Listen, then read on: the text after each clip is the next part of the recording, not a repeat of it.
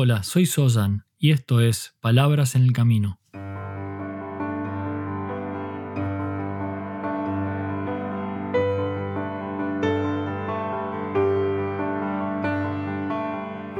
Un podcast para el camino al trabajo o de regreso a tu hogar, mientras caminas por la ciudad o en camino hacia lo de un amigo. Allí donde sea que te encuentres, estas son palabras para acompañarte en tu camino de transformación como ser humano.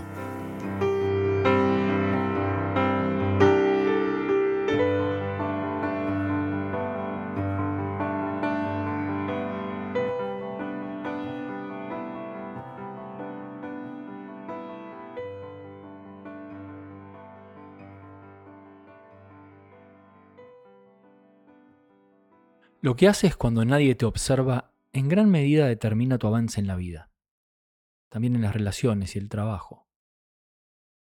Una cálida bienvenida a este episodio de Palabras en el Camino. Este es el episodio número 59.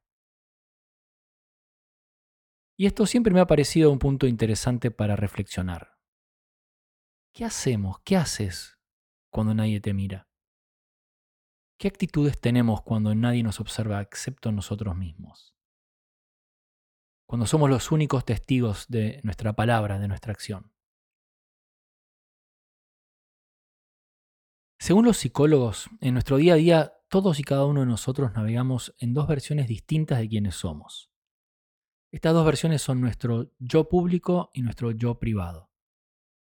Somos la misma persona pero con dos dimensiones muy diferentes, dimensiones que conviven en el plano de lo que hacemos y en el plano de lo que decimos según dónde nos encontramos. Por supuesto, nuestro yo público es la versión que permitimos que vean los demás.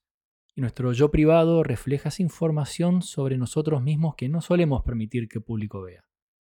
Lo que hacemos cuando nadie nos observa. Y es allí, en ese espacio de íntimo encuentro con nosotros mismos, donde en general se producen los cambios más profundos. Estos cambios que determinan cómo se desarrolla nuestra vida, ya sea pública o privada. Recuerdo haber leído que la verdadera virtud de una persona puede medirse por su comportamiento en dos situaciones. En momentos de estrés extremo o cuando nadie la está mirando. Y esto que descubrí es muy interesante. Un grupo de científicos del Centro de Comportamiento y Evolución de la Universidad de Newcastle realizó un estudio que demuestra que basta con colgar en la pared una imagen de ojos humanos para cambiar significativamente el comportamiento de las personas a su alrededor. Es así, solo basta una imagen de ojos humanos para que nos lleve a cambiar el comportamiento.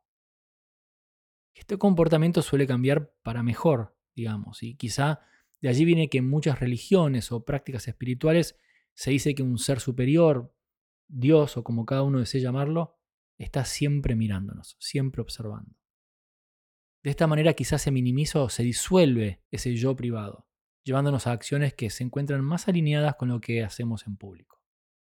Sin ir más lejos, recuerdo, hay una canción navideña que dice que Papá Noel nos observa todo el tiempo, cuando estamos despiertos o cuando estamos dormidos, por lo que más vale portarse bien si queremos recibir regalos. Esto es como los ojos humanos en la pared, el estudio este que mencioné. Todo esto es cierto también en relación a lo que pensamos. En lo que pensamos y luego en lo que decimos o hacemos. Los pensamientos son una parte de lo que otras personas no pueden ver. Es una parte de mi yo privado. Podemos pensar lo que queramos sin que ello se encuentre disponible en general para la observación o el juicio de otros, en tanto no digamos o no hagamos nada en público. Como nadie los ve, muchas veces dejamos que nuestra mente piense lo que quiera. La dejamos libre a su propia narrativa. Y no nos preocupa tanto porque nuestro yo social o el yo público se encuentra protegido. Pero lo que pensamos, de la misma manera que lo que hacemos cuando nadie nos ve, tiene consecuencias muy profundas en esta vida. Y por supuesto hay cosas que son privadas y que no haríamos en público. Y probablemente no te vistas de la misma manera cuando estás en soledad en el sofá mirando tu serie favorita que cuando sales a la calle. Por supuesto. Pero hay algo importante que observar cuando en una misma situación actuamos de manera diferente dependiendo de si nos miran o si no nos miran. ¿Te reconoces en alguna de estas situaciones? Probablemente sí, o por lo menos yo me reconozco. Esta observación, poder apreciar la diferencia de los comportamientos de mi yo privado y mi yo público frente a una situación similar, nos da la posibilidad de preguntarnos por qué actuamos de esta manera y de si hay algo que quizá podamos o querramos modificar.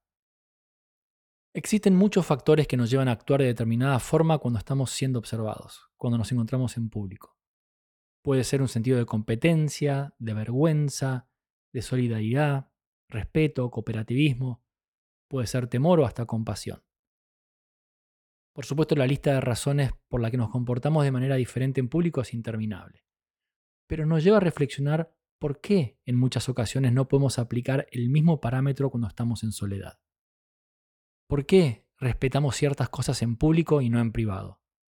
Incluso el respeto a uno mismo. ¿Por qué no tenemos la misma paciencia, solidaridad y compasión en público y en privado? ¿Qué ocurre cuando nos vemos motivados por el qué dirán o el qué pensarán de nosotros? Cuando en un camino de autoexploración y en una búsqueda de transformarnos de manera positiva comenzamos a observar esto y nos proponemos cambiar los hábitos y la manera en que actuamos cuando nadie nos ve, allí se comienza a forjar un carácter que toma una dimensión muy profunda en relación a la manera en que somos en el mundo. Cuando la brecha entre el yo privado y el yo público para una misma situación comienza a disminuir para bien, descubrimos que algo se alinea y que probablemente se siente mejor. Incluso podemos descubrir un gran ahorro de energía. Por supuesto, este proceso no es tan fácil y tiene muchísimos matices. La acción de observarnos en cada ámbito en el que actuamos no necesariamente lleva a un cambio inmediato y radical. Pero lo que sí es posible es tomar estas referencias para permitirnos un camino de indagación personal. A veces solo basta con preguntarse, ¿haría esto que estoy por hacer si estuviera en público? ¿Lo haría frente a mi amiga, mi novio, mi compañero de trabajo? ¿Haría esto frente a mi jefa? Tomar este dato como punto de información, de referencia, quizá no necesariamente define tu comportamiento, pero con seguridad agrega, suma un punto de reflexión para ver las cosas con mayor perspectiva. Como dije al principio, lo que haces cuando nadie te observa en gran medida determina tu avance en la vida, en las relaciones y en el trabajo. Y este avance se determina porque agregamos un punto de referencia, esa observación externa, esto que nos invita a reevaluar si lo que hacemos en privado nos es conducente al bienestar o a mayor complejidad en nuestra vida. Este cambio es posible y sin duda muy beneficioso. Gracias por estar aquí y por ser parte de este camino. Hasta el próximo paso.